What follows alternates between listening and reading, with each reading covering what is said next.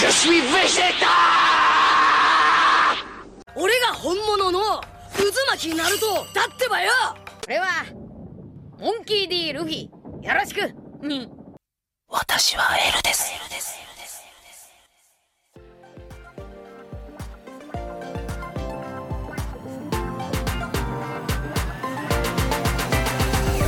Ohio les Nakama et bienvenue sur ce podcast. Que tu maîtrises le Rayton, le Haki des Rois, le souffle du soleil, l'Ultra Instinct ou encore l'alchimie sans cercle de transmutation, tu as ta place ici. D'ailleurs, même si tu portes le Sodorochimaru ou le Kama, je veux bien de toi. Je m'appelle Ségolène, Sego pour les intimes, passionnée de manga depuis pas si longtemps que ça, et j'essaye tous les vendredis de te parler de ce que j'ai lu, de ce que j'ai vu, de ce qui m'a plu ou de ce qui m'a déçu, mais toujours dans la joie et dans la bonne humeur. Bonne écoute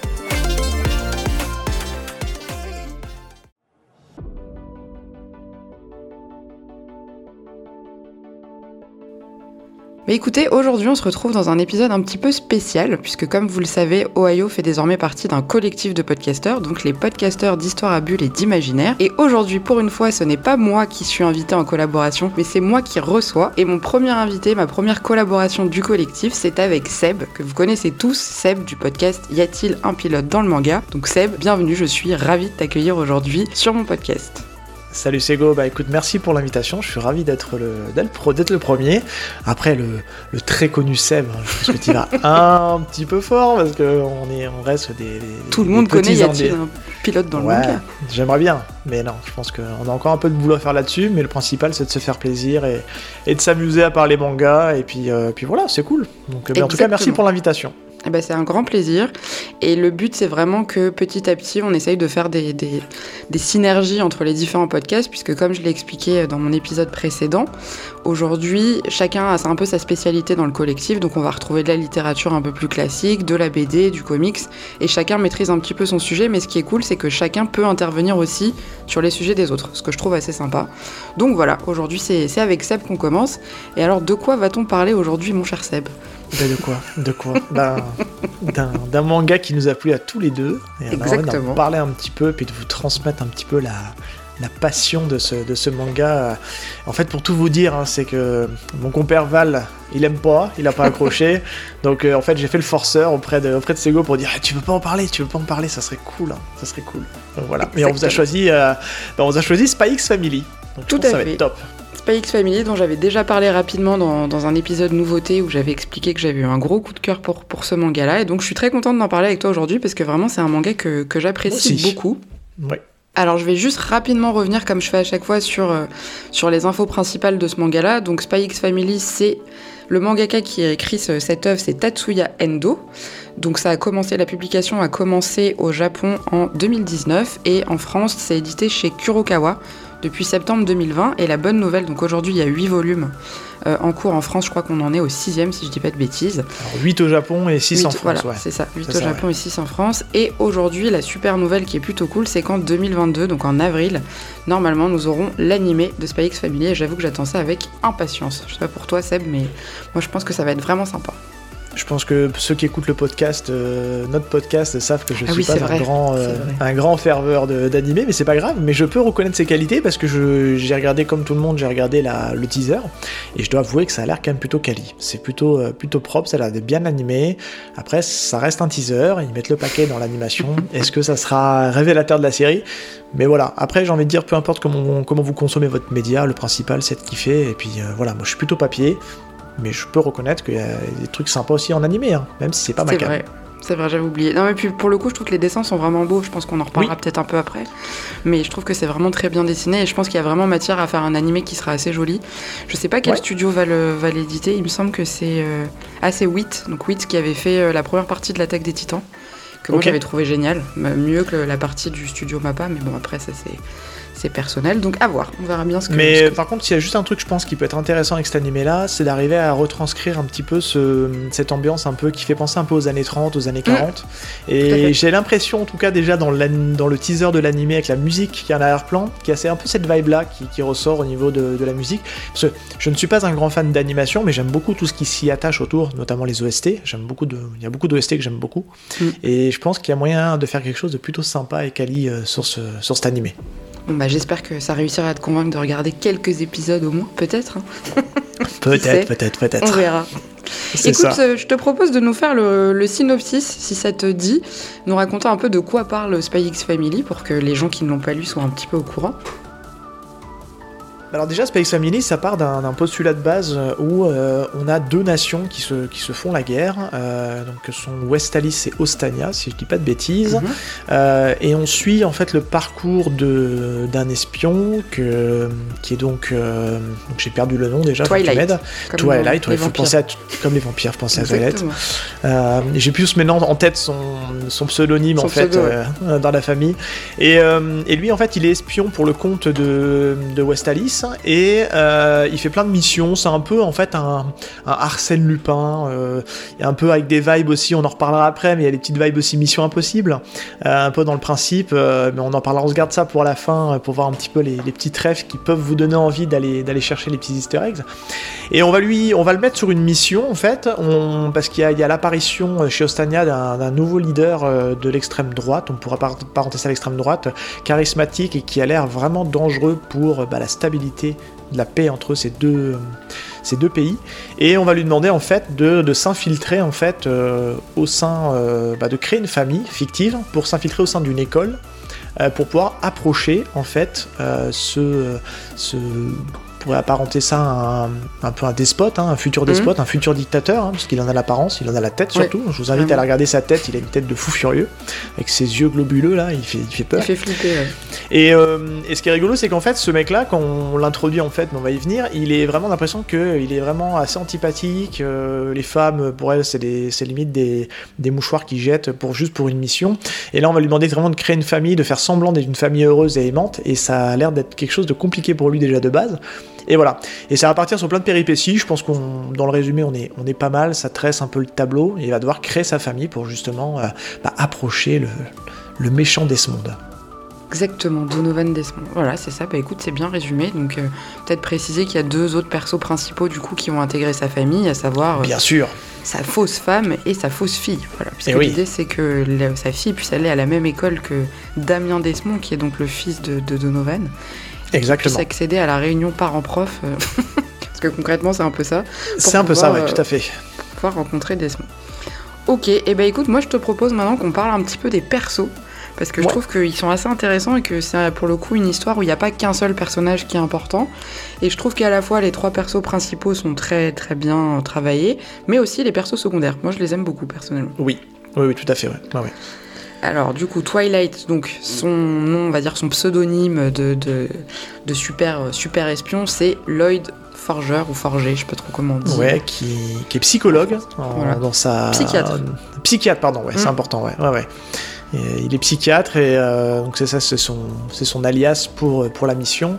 Bah, comme comme j'ai dit tout à l'heure, hein, c'est quelqu'un qu'on nous présente en fait dans le, dans le début du manga qui a l'air assez euh, euh, pas antipathique, mais qui est investi, qui a dédié toute sa vie en fait pour son métier d'espion, qui a pas eu le temps de construire une famille, qui a pas eu le temps de construire des relations avec les femmes, puisque les femmes étaient toujours un prétexte pour servir une mission. Mission. D'ailleurs, on le voit euh, dès le premier ou deuxième chapitre, je crois, Mm. quand, la, quand la mission se termine, en fait, il jette une femme qui a l'air complètement amoureuse de lui, il la jette comme une balle propre. Il dit Oh, c'est fini entre nous. Et puis euh, il s'en va Salut. parce que la, ouais, la mission est terminée.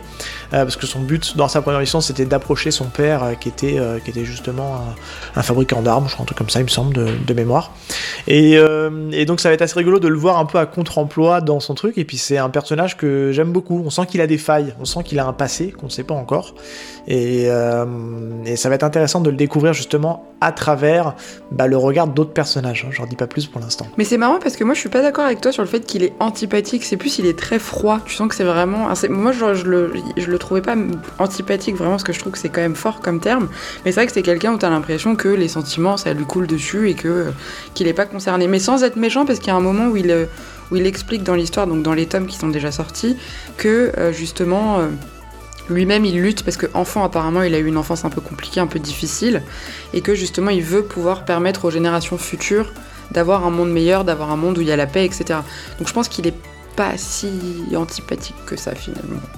Bah, en fait, euh, quand je dis antipathique, euh, Oui, c'est pas chaleureux quoi. qui c'est quelqu'un qui ne, tu sais, c'est le contraire de l'empathie, de quelqu'un Oui. qui va se mettre à la place de quelqu'un. Donc, euh, ça veut pas forcément dire qu'il est méchant, c'est qu'en fait, il, il est là pour sa mission, il n'est pas là pour faire de sentiments, et que clairement, euh, c'est le mec qui, qui, qui va essayer d'aller au bout de sa mission, quoi qu'il arrive, pour justement, comme tu dis, euh, faire en sorte que la paix soit, soit assurée. Donc, euh, donc euh, c'est plus dans ce sens-là que je pense. Il, est, il a pas de mauvais fond, mais c'est vrai que quand tu es quelqu'un qui est un peu franc vers l'autre, tu peux donner cette impression d'un peu Oui. désagréable, antipathique, quoi. C'est dans ce sens-là que je Pas, le pas très chaleureux, pas très empathique. Ah non, clairement pas, non. Non, non. Ça, je suis, ça, je suis d'accord. Effectivement. Et donc, l'histoire avance, où donc, le premier personnage qu'on nous présente, c'est évidemment euh, Lloyd Forger, enfin, l'espion Twilight. Tu dis forger, toi? Ouais, ou Forger, je sais pas, on dit comment Moi, je dis Forger. Lloyd Forger, parce qu'il fait un Moi, peu. euh, Oui, il fait anglais, il, il, fait il fait un peu anglais, ouais, tu vois, il fait un peu le, le petit britannique euh, très maniéré, parce qu'il est assez maniéré quand même. hein. Il a quelques manières quand même. Oui, et surtout, on a oublié de préciser aussi que c'est quand même le mec assez beau gosse, très élégant, Oui.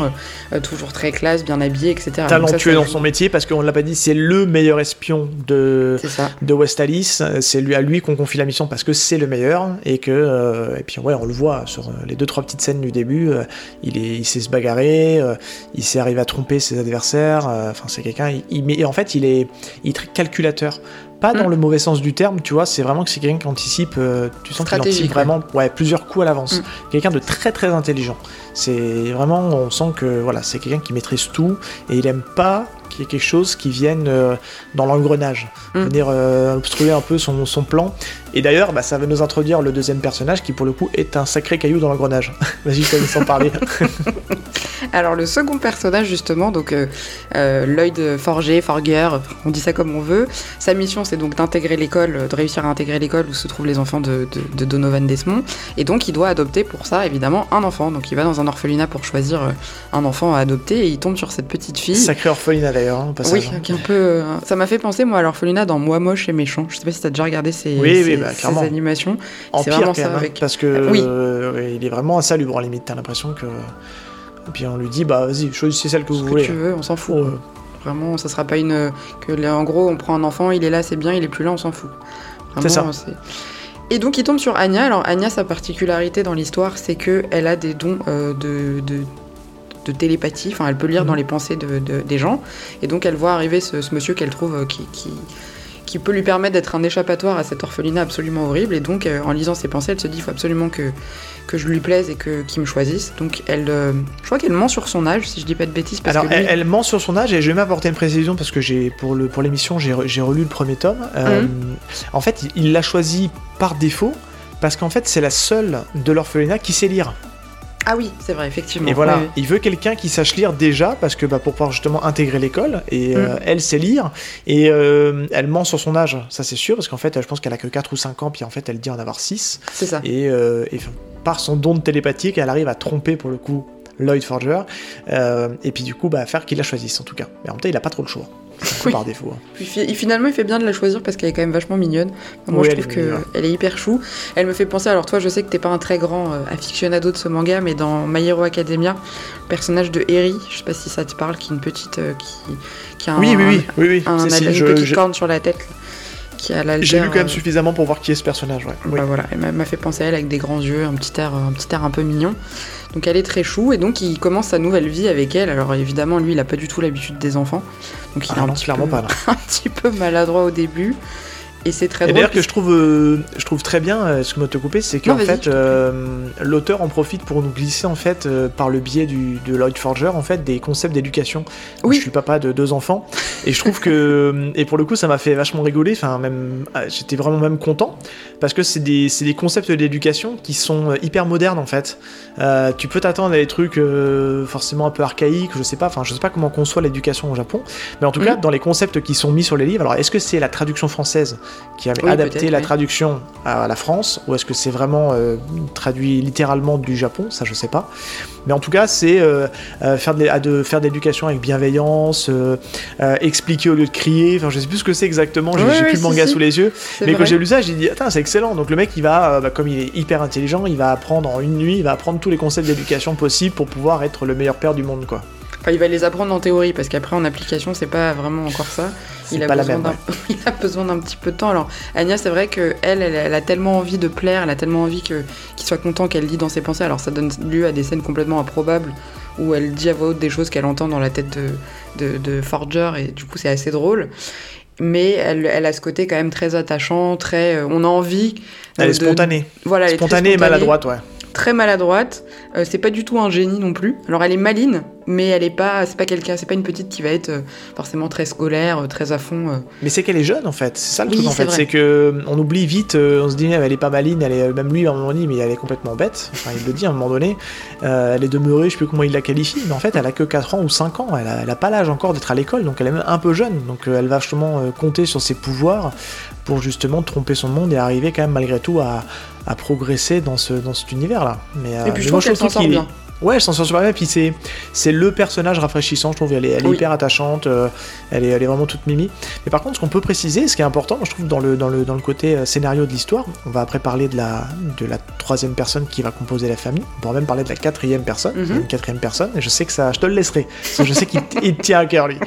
Mais, euh, mais en fait, c'est que la- la- le, côté, un peu l'effet comique de ce manga-là, c'est qu'en fait, la seule personne qui est au courant des identités de tout le monde, c'est Anya.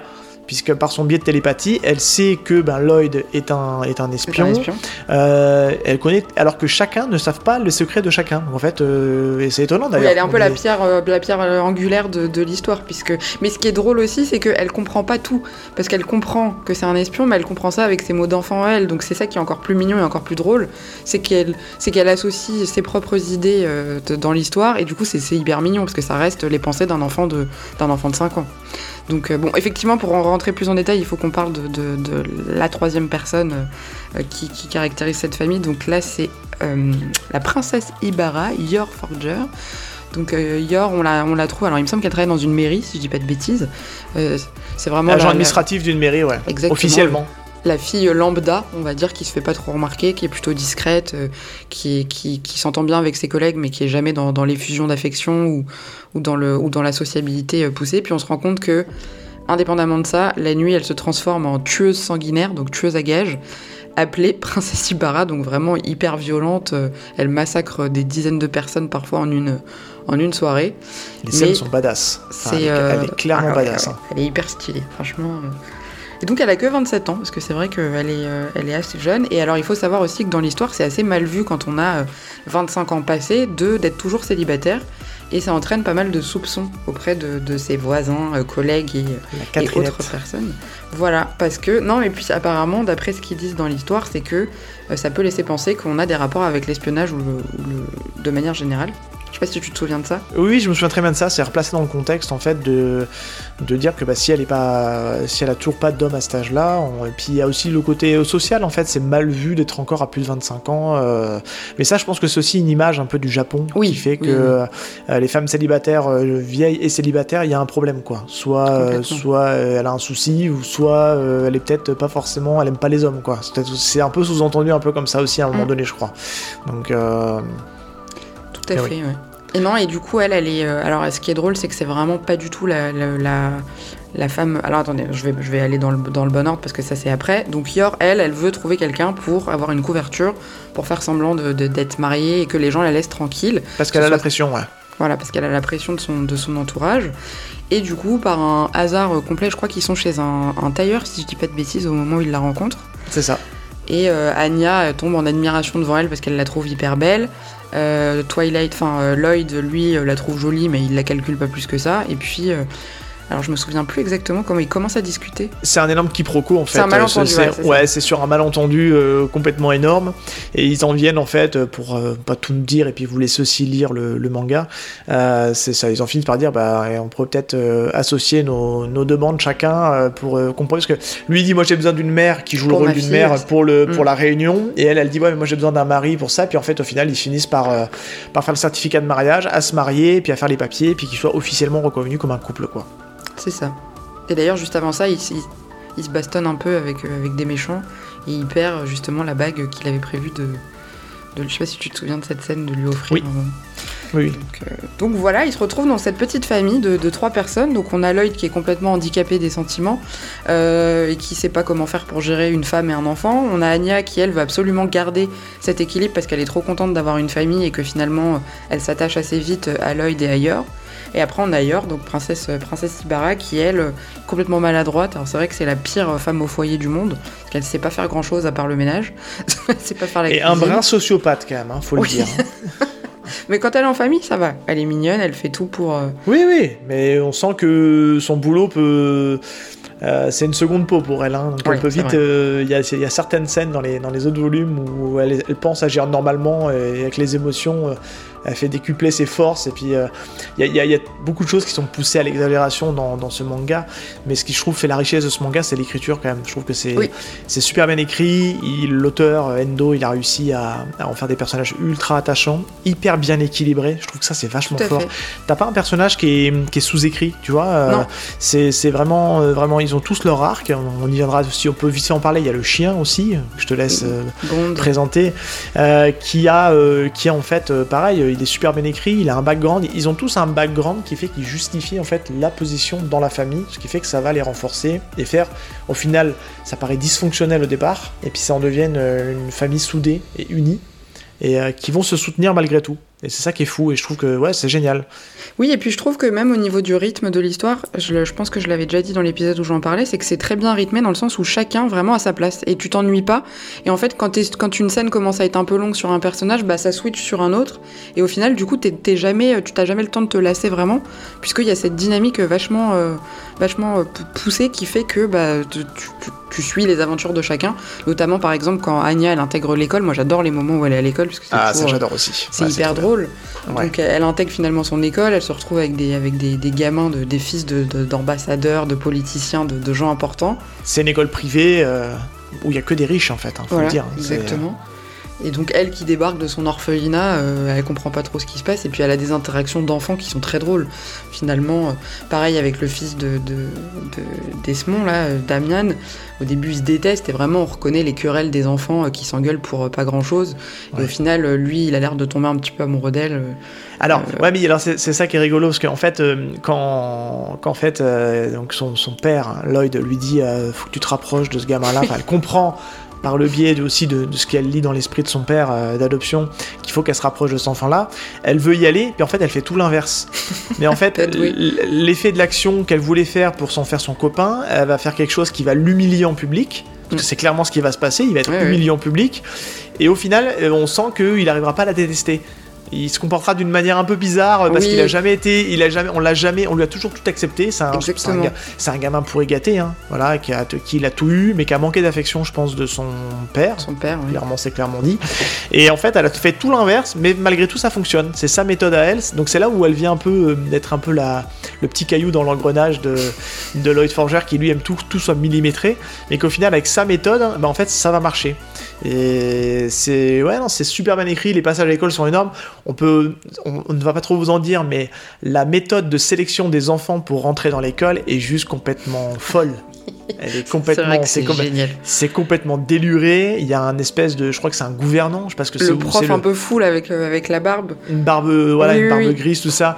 Il est complètement délirant. Et puis en fait, il est, c'est un mec qui est humainement gentil. En fait, Mm. c'est ça qui est, qui a- il est hyper attachant. Enfin, tout est vraiment bien écrit et tout fonctionne super bien, ce qui fait que ça rend vraiment le le tout attachant. Et c'est un pour prendre un terme un peu tu sais de qui, qui est un peu un peu euh, nouvelle génération c'est un vrai patch turner quoi. C'est à dire que tu peux Mm. pas t'enlacer. Tu es obligé de, tu veux toujours enchaîner.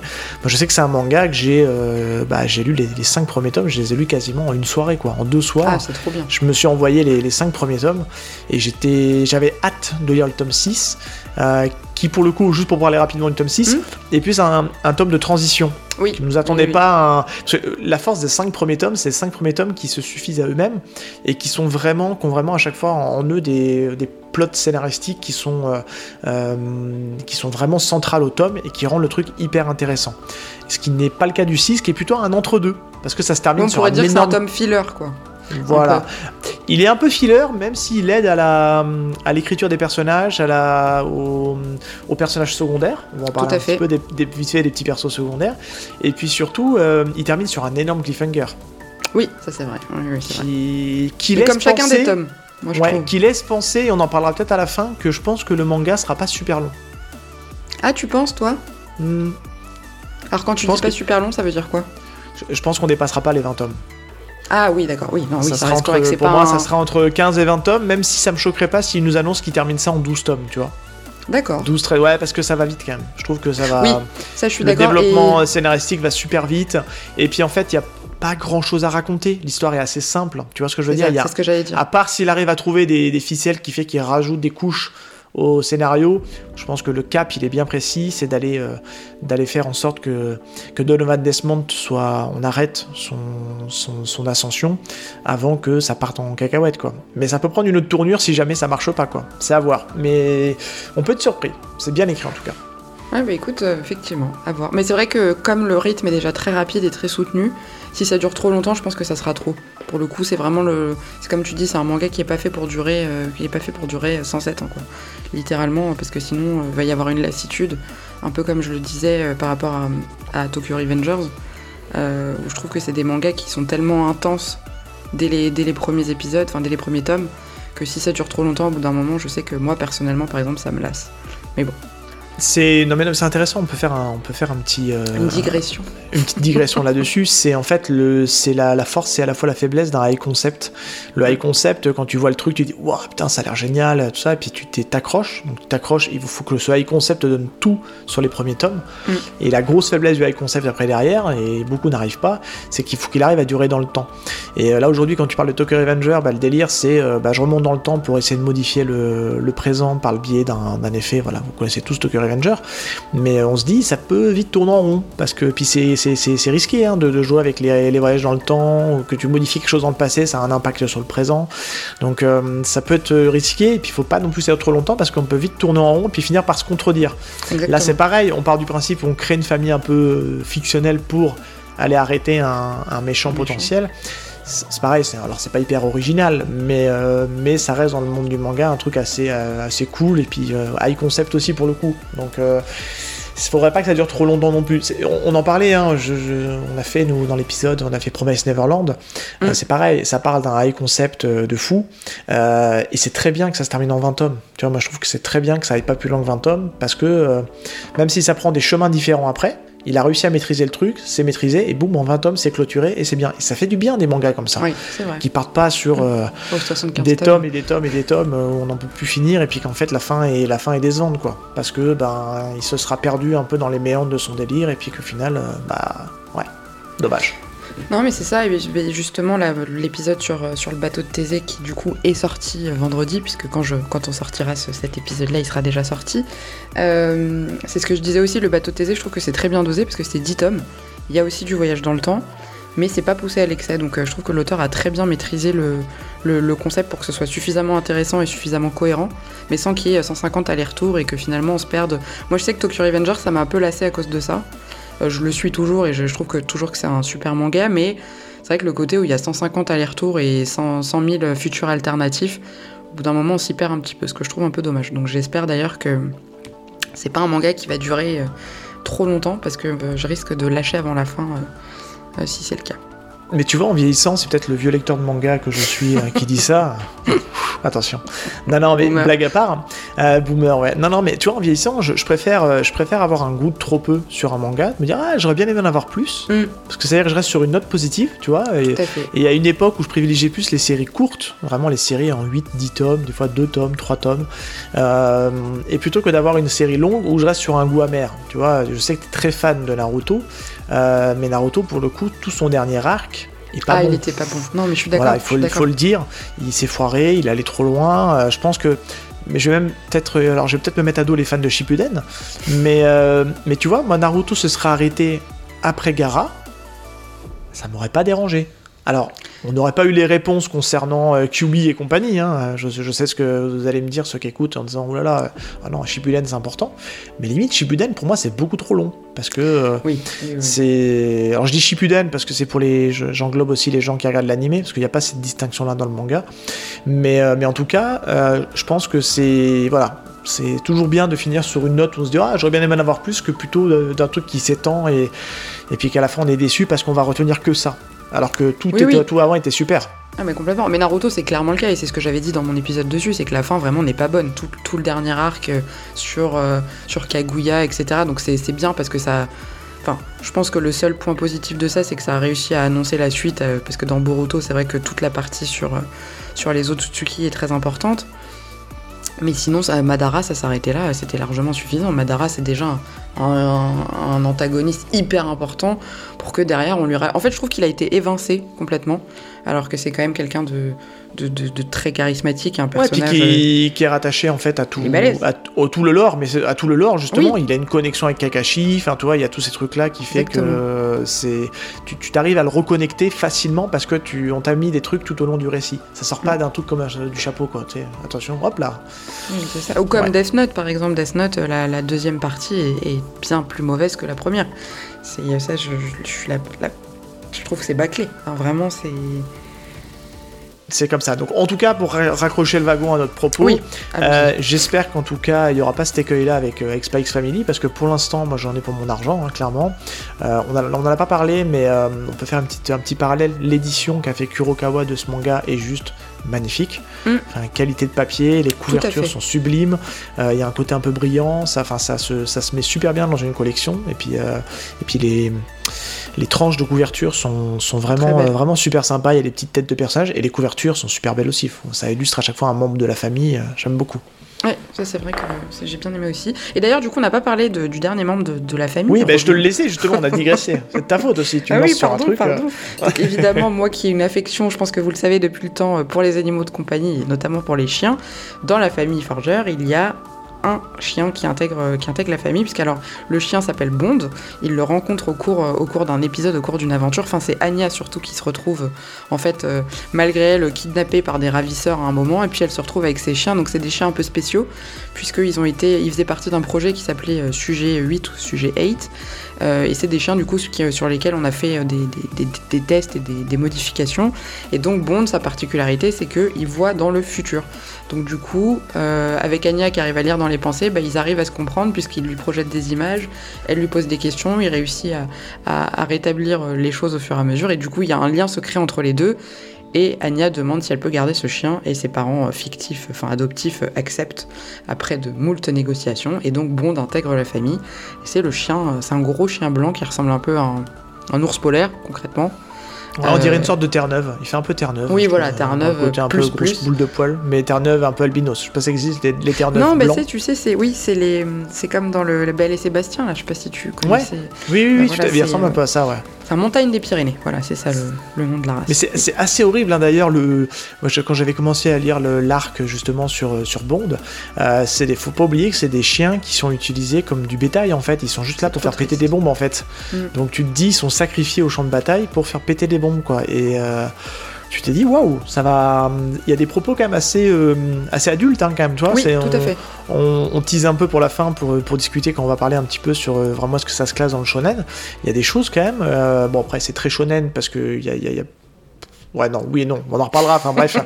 mais euh, tout ça pour dire que hum, il y a des trucs assez enfantins, voilà, dans le, dans le sujet, mais il y a quand même des trucs assez durs dans le propos. Tout à fait. Non, non, et puis, alors, je trouve que c'est bien fait parce que c'est des, effectivement, c'est des événements qui sont assez durs, mais du coup, à chaque fois, il rebondit après sur une scène un peu rigolote, un peu mignonne, où, où du coup, on oublie la scène d'avant qui est un peu triste, qui est un peu violente, euh, parce que justement, il y a soit Anya qui va faire une connerie, euh, soit Yor qui va faire une connerie aussi, d'ailleurs, parce que finalement, elle aussi, elle est assez maladroite. Et c'est en ça que je trouve que l'histoire est bien rythmée, c'est que tu passes un peu par toutes les émotions, mais tu t'attardes pas trop sur une émotion pour autant, c'est-à-dire que les passages moins marrants, euh, plus sérieux, ils durent pas tant de temps que ça. Donc ça, je trouve que c'est ce que j'apprécie dans l'histoire, c'est que t'es plus en train de te dire je passe un bon moment à lire, c'est drôle, c'est mignon, c'est frais, que de te dire ah, c'est hyper déprimant et c'est triste. Bah ouais, parce qu'en fait, le, le- le- le sujet du manga, en fait, c'est que la thématique peut paraître un peu sérieuse, mais c'est abordé avec un, pas mal de légèreté. L'humour. euh, d'humour et c'est un humour qui est, qui est vraiment bien utilisé et, euh, et, et on se fait surprendre. Moi je me suis fait surprendre à deux trois reprises euh, à me dire ah ok c'est malin. Mm. C'est vraiment très malin de, de- de le faire comme ça. Euh, moi, je, je- tu voulais peut-être passer sur les, sur les persos secondaires? Bah moi, il y a deux persos dont je voulais parler, euh, notamment parce qu'après, bon, les enfants de l'école, c'est peut-être pas trop nécessaire de, de s'attarder dessus, la copine de d'Anya, etc. Moi, je voulais parler du frère de Yor. Alors, on peut, on, peut, on peut juste dire sur la, la copine de. le métier. Le métier du papa de la, de la copine de Becky donc. Becky. Euh, son père, c'est juste un vendeur d'armes, quoi. Oui. Donc, c'est, c'est, je trouve ça énorme, c'est qu'on te glisse des petites. Alors, je pense que première lecture, une personne qui lit ça, qui a pas forcément tout le background, tu te dis, bon, ok, il est vendeur d'armes, mais bon, si tu réfléchis un peu loin, tu te dis, attendez, on est dans deux pays qui se mettent qui peuvent potentiellement mettre sur la gueule, et t'as dans euh, ce lycée où, du coup, ben, se mélange en fait. euh, alors, je sais plus d'ailleurs, tiens, c'est une petite question, j'ai plus le souvenir, il y a que des gens de, d'Ostania dans ce truc-là? Non, il y a- ça mélange les deux, hein, on est d'accord, hein, il y a il des gens de ça West mélange. Oui, Ouais, c'est une euh, école privée où il y a des gens de Mm. West Alice et d'Ostania. C'est un peu une mini, euh, mini guerre potentielle entre les pays. euh, C'est ça. euh, c'est ça, hein, de mémoire. Et sous Et donc- couvert de la paix, euh, d'une paix artificielle, tout le monde C'est est dans ça, la même école. Exactement. ça. Et donc là-dedans, tu mets un enfant dont le père est un vendeur d'armes, donc il peut potentiellement nuire à la paix. Donc ça, tu te dis, et les mecs sont malins. Le mec, enfin, le Ah mec qui a écrit ça, il est malin. Je pense que c'est fait exprès que ce soit positionné, euh, positionné comme ça. Enfin, scénaristiquement que ça a été décidé comme ça, je pense. Mais bon, on verra. Pour le coup, moi, j'ai hâte de, de- de voir comment ça va, ça va avancer. Mais non, moi, je voulais parler des- de deux persos. Je voulais parler du frère de Yor, donc Yuri, qui est quand même un personnage euh, important, et également de euh, Nightfall, la Fiona Frost qu'on nous introduit euh, à la fin du tome 5 et qui est... euh, L'amoureux voilà, L'amoureuse transi, oui. L'amoureuse transit, ouais, ouais, vous transit, transit. euh, Transi, transi-eux, je sais pas. Bon, ouais. Oui, non, mais elle, voilà, exactement. Et puis après, bon, je pense pas que non plus ce soit hyper important de revenir sur les, les- les officiers euh, agents secrets qui travaillent avec, euh, avec Lloyd, parce que finalement, on les voit pas beaucoup. À part Frankie qui vient faire du babysitting pour en Francky, il est rigolo, ouais. Ouais, il est rigolo. C'est vrai qu'il est, il est marrant. Mais surtout ces deux persos-là. D'accord, ouais, bah, je les aime bien aussi, ils sont, ils sont bien écrits. euh. alors, faut juste, moi, je mets juste un petit point de vigilance sur le, personnage de, Fiona. Euh, Il faut juste pas trop euh, pousser le potard de, la jalouse de service parce que ça peut vite devenir lourd. Moi, je suis pas trop fan de ces éléments euh, de scénario où t'as les triangles amoureux, où t'as une troisième personne qui rentre dans la danse et ça peut vite devenir lourd. Donc pour l'instant ça va, c'est bien dosé et puis ça a été amené de manière assez légère et puis la, la conclusion de cette première tentative de, de récupérer Lloyd, euh, bah, elle s'est bien conclue et je trouvais Il ça faut assez peut-être drôle. qu'on en parle peut-être plus en détail du perso, parce que là, on en a parlé vraiment rapidement, mais expliquer un peu aux, aux gens qui Bah, écoutent. c'est c'est- en fait c'est la c'est une elle bosse dans la même agence de renseignement que Le Wise. que voilà c'est elle est considérée comme la deuxième meilleure espion de l'agence on peut le dire comme ça Oui, c'est ça. Euh, et en fait, elle, a, elle souffre d'un complexe. En fait, elle est amoureuse du personnage principal. Et elle souffre d'un complexe que, bah, comme elle n'était pas là, en fait, au moment où cette mission a été assignée à Lloyd, elle estime que c'était à elle que devait ce rôle de femme fictive. Et que ça l'arrangeait bien finalement. Puisqu'elle était fait- très amoureuse de, de- Elle est très amoureuse de, de, de Twilight. Exactement. Et en fait, euh, bah, du coup, elle estime que bah, c'est que que Yor ne mérite pas sa place. Et puis elle va essayer de la défier, de la mettre en, de la voilà, de la tester sur plein de choses, euh, dans son rôle de femme, dans son rôle de voilà, dans plein de choses, tu vois. Et, et moi, je me souviens juste, on peut juste parler de ça, de la de la scène de, de tennis dans le tome 6, qui est Oui. juste à mourir de rire et qui anéantit euh, les espoirs de de, Fiona et voilà et qu'elle dit qu'elle reviendra plus forte après euh, ouais, bref mais c'est très rigolo c'est voilà faut juste que ça reste un effet j'espère que le personnage aura un peu plus de profondeur mais euh, il est il est assez intéressant en tout cas Mais moi, je pense que Fiona, pour le coup, elle est amenée justement pour donner encore plus de contenance à Yor, parce que c'est vrai que Yor. euh, euh, alors, je trouve que petit à petit, notamment dans les derniers tomes, elle a de plus en plus d'importance, et surtout la relation qu'elle a avec Lloyd, puisque ça évolue pas mal, au final, entre le début de, entre le début de l'histoire. Et c'est vrai qu'on a tous un peu cet espoir quand on lit de se dire, est-ce qu'ils vont vraiment tomber amoureux réellement? Oui. Parce que c'est- bon, oui quand même. on peut le dire je pense que on le sait pas hein, encore hein, mais euh, oui je pense que ça va ça sera la conclusion quoi Parce que justement, Lloyd, lui, devient de plus en plus. euh, Lui-même dirait qu'il s'affaiblit puisqu'il se laisse un peu plus euh, submergé par ses émotions. Mais c'est vrai qu'il y a plein de scènes comme ça, assez rigolotes, où ils se retrouvent tous les deux. Et, euh, et on se dit, bon, bah, on aimerait bien quand même que ces deux-là, finalement, ils se rendent compte qu'ils sont vraiment amoureux. Quoi. ce qui marche bien en tout cas enfin l'alchimie C'est bien quand tu amené, les vois ouais c'est bien amené ouais c'est pas ça fait pas trop c'est pas trop lourd et ouais le personnage du frère de, de Yor euh, est hyper intéressant Mm. Euh, je pense qu'il va avoir un- une place importante dans la dans la suite Parce que Yuri, donc lui, il est, euh, alors il le cache à sa sœur qui est pas au courant, parce qu'ils ont un rapport un peu bizarre où ils se racontent pas grand chose, tous les deux, même s'ils étaient très proches. Malaisant à moitié, hein, comme un peu. Et et ça- c'est un peu, c'est à la limite d'une relation un peu incestueuse, moi je trouve. Ouais, clairement, ouais. Ça, mais j'ai remarqué que truc- Dans les mangas, c'est y a- comme ça. Oui, c'est tout Ouais. le temps comme ça. Les, les grands Ouais, ouais. frères qui sont fans de leur petite sœur. Là, en l'occurrence, pour une fois, c'est l'inverse. C'est le petit frère qui est complètement, complètement en admiration démesurée euh, vis-à-vis de sa sœur. Et c'est vrai qu'ils ont perdu leurs parents apparemment très jeunes, donc ils se sont euh, mutuellement soutenus. Elle, elle l'a beaucoup encouragé pour qu'il travaille, pour qu'il aille à l'école, pour qu'il fasse des études, pour qu'il puisse s'en sortir. Et ce qu'elle ne sait pas, et ce que personne ne sait, à part du coup Anya qui lit dans les pensées, c'est que Yuri fait partie de, du contre-espionnage. Euh, il travaille Bah, du pour coup, Ostania. pour Ostania, Voilà. c'est ça, ouais. Il est dans la milice, euh, une sorte de milice, euh, un La peu Security State Service.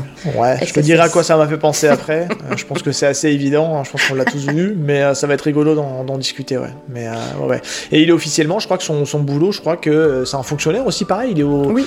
c'est pas le ministère des, des Affaires étrangères, c'est pas ça? Si, c'est ça, l'équivalent des- ça, ouais. Et ouais, et en fait, il a... C'est un jeune, un jeune sous... un jeune officier montant dans la façon, dans la capacité à faire des interrogatoires qui est assez effrayante d'ailleurs. Oui. Euh, je trouve cette scène-là, euh, tu te rends compte comment il retourne le cerveau de la personne, euh, c'est assez fou. Alors que quand tu le vois, il fait jeune premier, un peu naïf, où tu te dis, bon, lui, on risque pas grand chose, et en fait, il, il switch complètement de, de personnalité, et tu te rends compte que le mec est quand même assez, assez à fond dans son, dans son boulot, et que c'est pas un tendre, quoi, on va dire. Ouais, puis je te, l'annonce, je pense que à mon avis, euh, connaissant un peu les, les- les ficelles du, manga, euh, tu vois, donc on a, on a donc le personnage du, frère de Yor qui a des, on va dire des invectifs, des- il, a, il en veut un peu à son à Lloyd parce qu'il est avec sa sœur et qu'il a peur qu'il n'en prenne pas soin. Mm. Et, euh, et puis inversement, euh, t'as, euh, t'as comment ça s'appelle donc euh, t'as Fiona qui elle en a après Lior et qui est fou. Et je te dis à mon avis, il va y avoir un moment donné où le frère et Fiona vont se retrouver. Il va y avoir un truc entre eux. Je l'annonce, c'est gravé dans le marbre. Il y aura un truc là-dessus, c'est certain. Tu sais, genre une, une, je vois Une bien un truc genre, euh, euh, non non, un- une sortie, une, tu sais, une sortie camping où euh, elle va emmener son frère et puis euh, lui va venir avec avec sa collègue. Je vois bien un truc comme ça où ils vont finir par se retrouver tous les deux, puis il va y avoir un truc. Voilà, je, je- j'ai pas lu, je suis que à jour de la sortie française, je lis pas les scans, donc euh, voilà, je l'annonce. À mon avis, il y aura un petit truc comme ça. On prend on le pari. note. On verra si tu as raison ou pas. Mais moi, j'aimerais bien, je trouve que ce serait sympa. Bon, Ouais, même si c'est. Ça sera dans le ton du manga en tout cas. Voilà, pas, ça serait pas surprenant et on serait pas là à se dire waouh, quelle innovation exceptionnelle dans l'histoire, mais je, je- je Non. trouve que ça, comme tu dis, ça fonctionnerait bien. Pour le coup. Ça reste assez classique malgré tout, hein, mais ça reste, ça marche en tout cas. Voilà. Écoute, là, je pense qu'on a fait le tour sur les persos. Je sais pas si tu veux rajouter autre Ouais. chose. euh, Non, non, non. Je trouve qu'en tout cas, c'est une galerie de personnages qui est vraiment intéressante et même les, même les, même les secondaires, voire les tertiaires sont tous super bien écrits. Et ça en Et ce que j'aime bien, c'est qu'il n'y a pas trop de personnages. C'est vraiment, il y en a une petite dizaine et du coup, on s'y retrouve bien. J'avais peur avec l'école, moi j'avais peur avec l'école qu'on Oui. soit noyé sous les, les persos secondaires et en fait c'est assez limité et c'est vite réduit en fait. Hum, je suis d'accord. Non, non, je trouve que ils ont chacun le- eu le temps d'être bien, bien travaillés, bien développés. Donc, euh, donc euh, vraiment, je trouve que j'ai hâte de voir la suite. hein, Vraiment. euh, Ouais. Ouais, c'est vrai, une vraie, euh, c'est une vraie belle nouveauté 2021. Il y en a eu plein, il y en a eu beaucoup. Je pense qu'on peut se noyer d'ailleurs dans, ce, dans toutes ces nouveautés. Mais euh, c'est une vraie bonne nouveauté qu'il faut, je pense, avoir lu. Mais je pense que si les gens écoutent ce podcast, c'est qu'ils ont lu, à mon avis, X Family. hein. Bah, j'espère. Et, ceux qui n'aiment pas, bah, tant pis pour eux, n'est-ce pas? Dites-le nous. N'est-ce pas Val, si tu nous écoutes? Ouais. Pourquoi vous n'avez pas Explique-nous Family? Non, mais clairement, franchement, c'est. Parce que pour le coup, je trouve que c'est difficile. Autant il y a des mangas, par exemple, bah, Chainsaw Man, dont on a parlé ensemble, euh, qui peuvent euh, diviser les gens. Mais Spy X Family, vraiment, j'ai du mal à, concevoir comment on peut trouver ça pas bon. Parce que c'est. Il y, a, y a tous les ingrédients qui fait que ça ne peut pas ne pas marcher. Euh, si c'est adapté en animé, bah, ça prouve que ça marche aussi au Japon. J'ai pas, les, pas les stats des chiffres, mais en général, quand un manga est adapté en animé, euh, c'est que ça fonctionne. Et puis, euh, et puis en fait, c'est, la double lecture qu'il offre. Je trouve que il nous, il nous dessine plein de petites références, euh, soit à la pop culture, soit à des faits un peu historiques. Et il arrive à nous faire un peu ce. Il mixe tout ça, et puis boum, ça marche, et puis ça, ça marche bien. Et puis si tu comprends, c'est bien. Si tu comprends pas ce qu'il y a derrière, c'est pas grave non plus, tu vois. C'est vraiment lui qui a voulu disséminer ces petites, euh, ces petites notes d'intention euh, au niveau de l'écriture de son scénario, en tout cas. Bah écoute, on va en parler justement de toutes ces petites euh, références qu'on peut trouver dans l'histoire. Mais en tout cas, ceux qui n'aiment pas Spy X Family, moi ça m'intéresserait vraiment de savoir pourquoi. Donc n'hésitez pas à nous donner votre avis, que ce soit sur les réseaux ou, ou co- comme vous le souhaitez. Mais, moi ça m'intéresse de, savoir ce qui fait qu'on peut ne pas aimer, ne pas aimer cette histoire. D'ailleurs, je demanderai à Val pourquoi il n'aime pas. Le pauvre. Il est pas là, mais il a les oreilles qui sifflent. Avec toute mon affection et ma bienveillance à son égard, évidemment. Tout à fait, bien sûr. Mais voilà. Écoute, bah, je te propose qu'on passe euh, à la partie un peu analyse, un peu euh, quelles sont les références. Alors je sais que toi tu avais beaucoup de choses à dire, donc euh, je te laisse, parce que moi c'est vrai que j'ai pas Beaucoup. forcément tout relevé. Je vais pas monopoliser la parole, même si je suis quelqu'un qui parle tu- beaucoup. Non, mais en fait, euh, tout simplement, il y a, y y déjà ce. On peut évacuer tout de suite le côté un peu chiant, puis après on se fera plaisir avec des, des petites rêves de la pop culture que j'ai j'ai pu Mhm. voir. Euh, mais en tout cas, il y a tout le côté en fait historique. Alors, je, je sais pas quelle est le- la relation qu'il y a avec l'histoire euh, qu'a l'auteur, mais clairement, euh, là, on est sur une, une grosse métaphore. je sais pas si on peut dire une métaphore ou Si, oui, une, ouais. uchronie, enfin en tout cas on est, on est dans une uchronie, hein, de toute façon on est sur un, un truc fantasmé, euh, euh, qui est à mi-chemin en fait entre la guerre froide, Mhm. euh, puisque on est entre la stabilité entre deux pays, bloc de l'Est, bloc de l'Ouest, c'est clairement dit, hein, Westali, Ostania, voilà, mais euh, mixé aussi à la sauce Seconde Guerre mondiale et à la montée du fascisme, euh, puisqu'en fait, bah, moi, Donovan Desmond, pour moi c'est une, c'est une image de Hitler, clairement. Euh, parce qu'en fait, alors il n'est pas dessiné comme Hitler, mais euh, Oh, il lui les- ressemble quand même, je trouve. hein. il lui ressemble vachement parce qu'il a les yeux. En fait, il y a tous les codes d'Hitler. Il a la moustache. Alors c'est pas la même moustache, mais il a une moustache. Il a la mèche. Regardez, Mm. il a une mèche dessinée, euh, Donovan Desmond, et il a les yeux hyper exorbités. Et si vous regardez euh, des photos un peu célèbres d'Hitler, euh, il est beaucoup présenté avec les yeux grands ouverts. Et euh, et il y a tout qui laisse penser que c'est lui, parce que Ouais. il est le leader d'un parti qui est en train de monter, un parti extrémiste. Enfin, voilà, enfin c'est. Et puis on est clairement sur une voilà une analogie avec Hitler. Je pense qu'elle est elle est clairement définie. L'autre l'autre analogie, c'est le contre-espionnage. Euh, là où est le frère de Yuri, euh, ça l'est même clairement dit puisque ça s'appelle les triple S, je crois un truc comme ça, la Security State Ouais, of. Service. Bon, euh, si on n'a pas compris que c'était la SS euh, de la Seconde Guerre mondiale, je pense que revoyez le vraiment cours que- d'histoire. Ouais, c'est des gros, euh, c'est des gros ouais, appels de phare. Tu l'as vu? Tu Pour le coup, vu? même moi Eh je les ai vus ceux-là. hein. voilà. Donc, et puis vraiment dans leur costume, c'est ça quoi. hein, Ils sont en costume Oui. blanc. euh, Enfin, tu vois. Donc, donc j'aime bien. C'est amené de manière intelligente. Euh, on sait que le Japon a une, a une- on va dire un contexte un peu particulier avec la Seconde Guerre mondiale. C'est un des pays euh, qui faisait partie de, de l'Axe, si je dis pas de bêtises, c'est comme ça qu'on les appelait. L'Axe et l'Alliance. Donc euh, l'Axe c'était toute la partie euh, des méchants. Non, je sais pas si on peut les catégoriser comme ça, mais bref. mais ils étaient côté, euh, côté Allemagne et côté, euh, côté Italie pour, pour la partie euh, Seconde Guerre mondiale. Et ça fait partie des nations qui ont été battues pendant la Seconde Guerre mondiale et qui ont été démilita- démilitarisées, si j'arrive plus à trouver le nom, Mhm. jusqu'à. bah, je crois qu'ils le sont toujours, je sais pas. Là j'ai un, là, un gros doute là-dessus. Reprenez-moi si je, je me trompe, mais en tout cas, euh, euh, ils ont longtemps été privés d'armée. Et clairement, bah là, c'est, euh, on te montre un peu tout ça. Alors, on n'est clairement pas au Japon, mais ça reste un auteur japonais qui parle euh, de ce conflit-là. On sent que voilà, il y a peut-être dans sa famille des gens qui ont été plus ou moins touchés par euh, par ce par ce- cet événement mondial, on va dire, cette guerre mondiale. Mais ouais, je trouvais que c'était bien fait. Moi, j'ai bien aimé parce que je te dis, c'est fait, euh, c'est fait vraiment de manière intelligente. euh, ouais, c'est subtil. Enfin, subtil, non, parce qu'on te, on te glisse clairement qu'il y a le maintien de la paix. euh, Tu sens vraiment ouais, un gros Roland de guerre froide.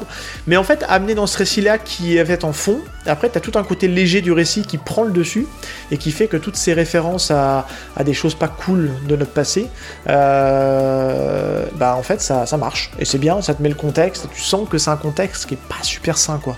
Que ça peut Ah bah déraper non. à tout moment parce que parce qu'on a ce truc-là. Mais en même temps, si tu le vois pas, c'est pas grave. Parce qu'en fait, je suis encore surpris. Je vais te faire une confidence. J'avais euh, dans, dans un de mes premiers métiers, euh, je, je- on avait fait une réunion commerciale et puis on- je discutais avec une nana qui devait être, je sais pas, euh, 10 ans plus jeune que moi et Mhm. euh, peut-être un peu moins. Et quand je lui ai parlé en fait de d'événements euh, français type euh, rafle du la rafle du Veldiv, elle ne savait pas ce que c'était. Ah, c'est vrai? Ouais, alors, est-ce que c'est un problème de. J'ai pas, elle a pas suivi un cours ou elle s'est perdue? Est-ce qu'il y a aussi. euh, est-ce qu'on en parle un peu moins euh, aussi dans les livres d'histoire? J'en sais rien, je suis pas les cours d'histoire aujourd'hui. Mais en fait, euh, je pense qu'il y a certaines des jeunes qui peuvent passer complètement à côté des- de ces refs-là parce que. Moins vu en cours, moins étudié, peut-être, je sais pas, hein, tu vois, c'est... et je peux comprendre qu'on passe à côté ou qu'on se sente pas concerné par ça. Nous, c'est quelque chose qu'on nous a vachement rebâché, parce qu'on était dans une époque où on en parlait beaucoup Oui. dans notre éducation. C'est encore, c'était encore très présent à la télé par les films, par les adaptations et compagnie. Ça l'est un peu moins maintenant. Mais, euh, mais c'est vrai que euh, c'est vrai que ouais, je, je peux comprendre qu'on puisse passer à côté parce que on n'a pas forcément tous les mêmes les mêmes références, mais c'est pas nécessaire au récit. C'est là où je voulais en venir justement. Oui, non, non, non, mais après, ça, m'étonne un peu parce que du coup, si tu dis, oui, je pense que la personne a été peut-être un peu plus jeune que moi, parce que nous, toi et moi, on doit avoir, je sais pas, 8 ans d'écart, un truc comme ça. Et pourtant. euh, Alors après, c'est peut-être l'exception. Hein, je vais peut-être Oui, généraliser. non, non, mais non, mais c'est mais vrai il s'est avéré qu'en discutant même- avec d'autres personnes jeunes un peu, bah, il y en avait plein qui savaient pas trop ce que c'était, quoi, tu vois. Donc, euh, Non, non, bref. si, je pense qu'il y a un vrai souci à ce niveau-là de, de, de- Alors, je dis pas que c'est l'éducation qui est à remettre en cause, loin de là, mais c'est vrai qu'on est moins... euh, Enfin, les, les générations qui arrivent après sont moins sensibles à, te- à toutes ces... À toutes ces cette, ce, ce pan de, de l'histoire, ça, je suis d'accord. Alors moi, évidemment, ça, j'avais j'avais bien compris, et tout comme, par exemple, dans l'Attaque des Titans, euh, la- la- je, je pense que tu l'as lu, l'Attaque des Titans, j'imagine. Je fais partie des gens qui suis toujours en cours de lecture. Je suis dans les. J'ai lu, que les trois premiers tomes. Mais tu peux y aller. Hein, Ah, je, suis au courant Ah, de, je suis au courant des refs. hein, tu peux y aller. hein. Non, voilà, mais toute la, toute la partie, alors pour ceux qui suivent que l'animé, c'est la, la dernière saison euh, qui se passe sur, le, sur la, tout, tout ce qui est euh, l'île de. l'île de Enfin, le. Chez les Mars, pardon, bah voilà, c'est clairement une référence à la Seconde Guerre mondiale. Et là, pour le coup, t'as un personnage dans le manga qui est dessiné, euh, c'est Hitler euh, copié-collé. Euh, le- les, les Eldiens qui sont sur Mars, ils ont des bandages autour du bras avec une étoile jaune. Enfin voilà, là, c'est pareil. C'est si tu ne comprends pas les références, c'est que vraiment, tu as vécu dans une grotte. Donc euh, là, pour le coup, dans Spy X Family, on s'en rend compte. Après, c'est vrai qu'il y a certaines subtilités peut-être qui, qui apparaissent pas, euh, qui apparaissent pas aux yeux de, aux yeux de tous, mais c'est clairement, euh, comme tu dis, un contexte euh, guerre froide, euh, Seconde Guerre mondiale, Hitler, euh, et puis euh, fascisme plus plus quoi. Ouais, clairement, clairement. Mais c'est bien fait. C'est, je trouve que c'est, c'est, bien fait de, de l'avoir fait comme ça. Et puis encore une fois, comme je disais, hein, c'est, on peut, le- on n'a pas besoin On de peut ne pas le comprendre. Ouais, ou non, pour ne pas, ne pas avoir envie de le comprendre non plus, tu vois. On n'a pas envie Oui, d'aller chercher loin euh, dans l'analyse de, de, ce qui, de, ce qui, de ce qui fait le- la trame historique du, sur laquelle se base le manga. Mais je pense que c'est un, un héritage douloureux des Japonais, donc je pense qu'à mon avis, on doit le ressentir dans d'autres œuvres. On l'a peut-être pas relevé, mais je pense que là, tu parlais de, de, la- de l'attaque des titans. Je pense qu'il y en a plein des, des œuvres où justement on revient à la Seconde Guerre mondiale et, euh, on fait référence un petit peu à tout ça, quoi. Euh, Mm. Non, mais c'était. Moi, je trouve que c'est quand même intéressant de, de se pencher dessus parce que ça explique aussi le climat de l'histoire euh, du manga. Parce que c'est vrai qu'on est dans un climat qui est très tendu. C'est une fausse paix. Euh, c'est une paix qui, peut exploser à tout moment. Et comme tu l'as dit tout à l'heure, peut-être que effectivement le père de. Le fameux fabricant militaire, là, le père de la copine de Dania à l'école, euh, Becky Blackbell, peut-être que dans le, futur de l'histoire, il va avoir un rôle à jouer, comme d'autres personnages euh, qui vont se réveiller et qui vont créer, qui vont mettre fin justement à cette paix très fragile.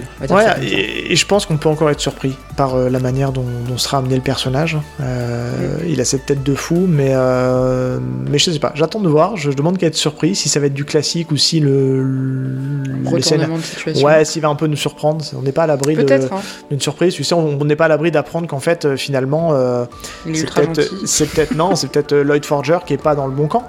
Tu sais, Oui, euh, ça pourrait être une Mhm. conclusion comme ça. En fait, euh, ça se trouve, euh, il a peut-être pris le truc à l'envers en disant que bah, ça se trouve la dictature, elle est peut-être de l'autre côté plutôt que d'un autre, tu vois. Et en fait, ce qui est bien, c'est que ça met, ça met ce contexte quand même d'incertitude et de, de climat compliqué qui fait que ça peut déraper à tout moment. Donc ça laisse quand même, si tu veux, les, les personnages dans un même si c'est une apparence légère, comique, t'as quand même ce danger qui plane au-dessus d'eux, qui peut tomber à tout moment. Et c'est ce qui fait que ça rend le truc que je trouve vraiment intéressant et palpitant. Parce qu'on peut le dire, hein, c'est un manga qui est palpitant.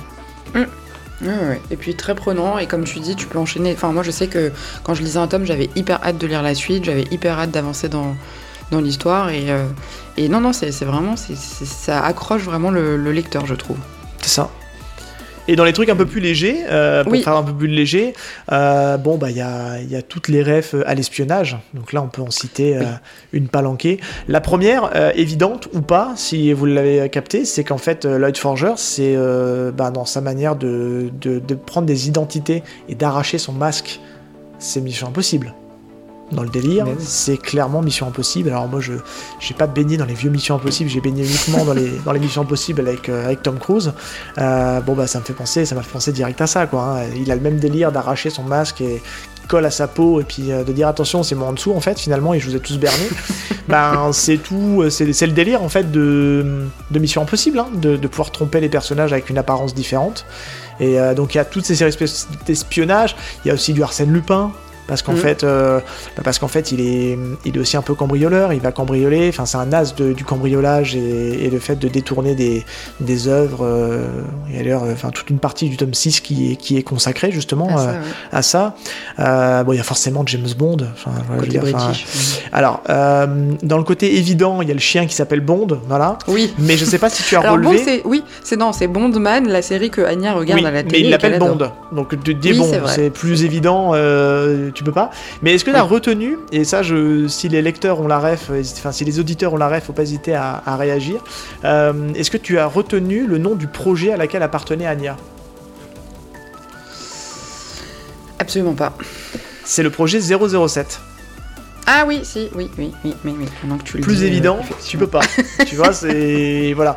Mais non, il y a plein de choses. 007. Il y a plein de choses. Je pense qu'on on peut s'attarder aussi à Princesse Ibarra. euh, Enfin, elle est, Mm. elle est trans- très empruntée euh, à bah, tout, tout ce qui, se joue avec une, le fait d'avoir une, une personnage féminine badass. Il y a- on peut sortir plein de films. Après, je j'ai pas la, j'ai j'ai pas toutes les refs non plus. Moi, c'est celles qui m'ont sauté aux yeux. Mais euh, bon, elle, elle combat à l'arme blanche, euh, uniquement à l'arme blanche d'ailleurs, je crois, si je dis pas de bêtises. Euh, Yor et donc. Oui, Non, si. oui, je non? je- alors je crois qu'elle se prend une balle à un moment, elle se prend une balle ouais, mais dans je les pense fesses. pas qu'elle tire elle-même. Oui.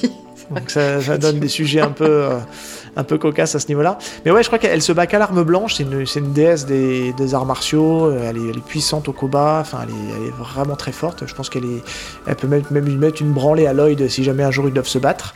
À la manière de Monsieur Malan Smith. Mm. Qui est aussi, je pense, une autre petite ref, parce que tous les deux ont une identité Oui, secrète. on a une et- identité secrète qu'ils connaissent pas, qu'ils doivent protéger, etc. voilà, donc je pense qu'il y a plein de choses. En fait, vous prenez, en fait, c'est simple, hein, vous prenez tous les films d'espionnage, tous les films où il y a, euh, il y a une, euh, une personnage féminine un peu badass euh, qui se bat au sabre et qui découpe euh, des membres de partout. voilà, je vous laisse.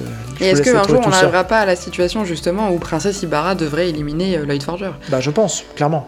Il je va y avoir, que- il va y avoir à un moment donné un, une, Un choix à faire. il va y avoir une prime qui sera mise sur la tête de, de Lloyd Forger, c'est certain.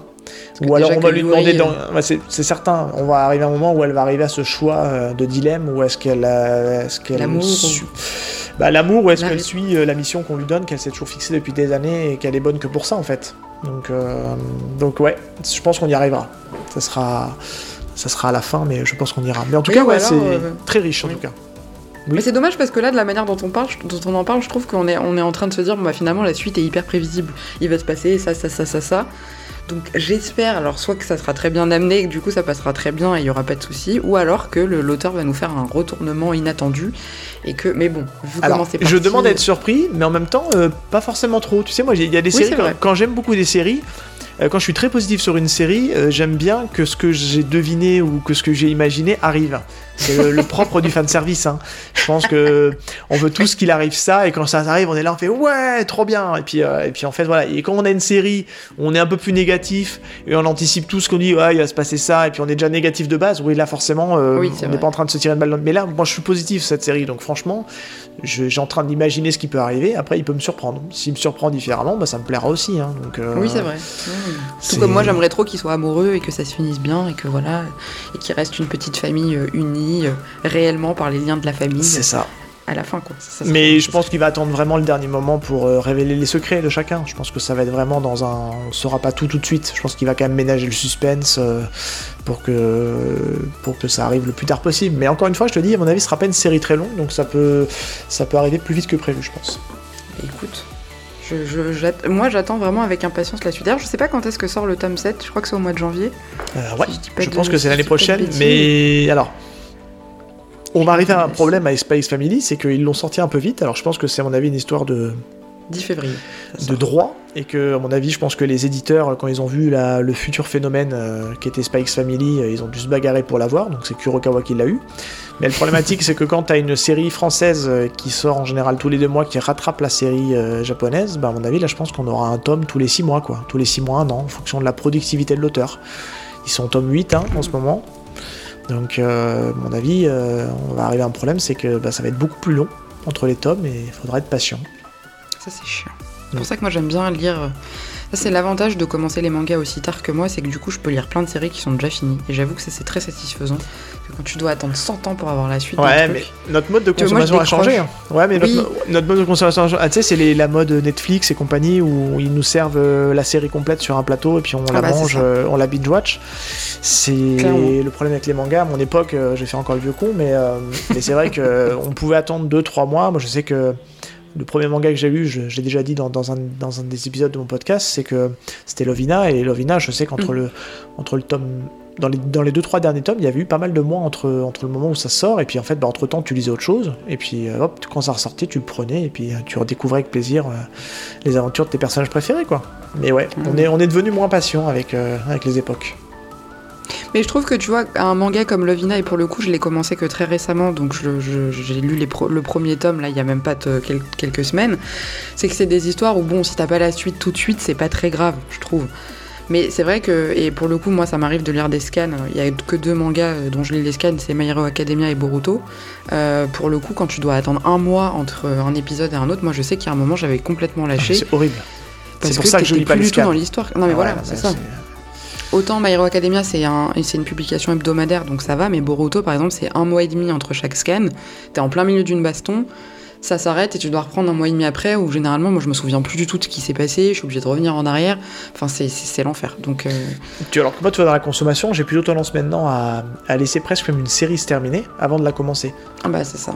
Parce que moi, je sais que j'aurai le temps d'acheter les tomes et euh, je pourrais lire à mon rythme et sans euh, bah, être bloqué par la parution, quoi. Et ça, c'est. Ah, c'est- je suis d'accord. D'accord. Je te recommande le bateau de Thésée. Je sais que j'en parle tout le temps, Ouais. mais vraiment.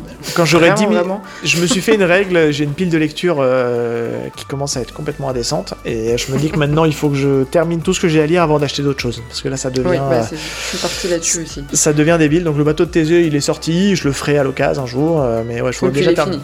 Voilà, Pour le fini. temps de. Mais je voudrais déjà terminer tout ce que j'ai à lire parce que j'ai trop de trucs en retard et, et je me dis ça dort sur ma table de nuit, il faut que je les termine. Ok, ça marche, je, je comprends. À fait. Mes recommandations notées en tout cas. Oui, oui. Ah bah vraiment, ça c'est, moi c'est mon gros coup de cœur, je pense de ça et Slam Dunk que vous m'avez euh, convaincu d'essayer avec votre épisode euh, là-dessus. Et d'ailleurs, je pense que quand j'aurai fini Slam Dunk, je proposerai à ce cher Val de Ah faire oui. un épisode euh, avec moi parce que je ne vois pas qui mieux que lui peut parler de Slam Dunk. D'ailleurs, Ah oui. allez écouter l'épisode de Y a-t-il un pilote dans le manga euh, C'est Sur, c'est euh, sur son Slam manga Dunk. doudou et ça clairement il y a que lui pour en parler. hein. Je n'étais Voilà. que je n'étais qu'à l'écoute de ce qu'il me racontait.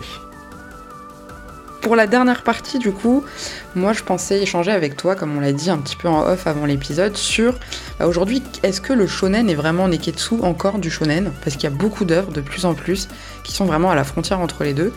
Et je trouve que ça date pas finalement que d'aujourd'hui, parce que typiquement, moi, le celui qui me vient en tête tout de suite, c'est un manga comme Death Note, qui est vraiment, euh, moi je trouve, assez. euh, assez euh, ambivalent et qui pourrait entrer dans les deux catégories et je trouve que bah, Spy X Family ça rentre un peu dans le même le même genre de manga un peu euh, un peu comment dire hybride qui est euh, pas que du shonen mais pas non plus complètement un seinen. Donc qu'en penses-tu euh, mon cher Alors, Seb Déjà, petite précision, euh, shonen n'est pas égal forcément neketsu. Ça, c'est important de vrai, le préciser. vrai.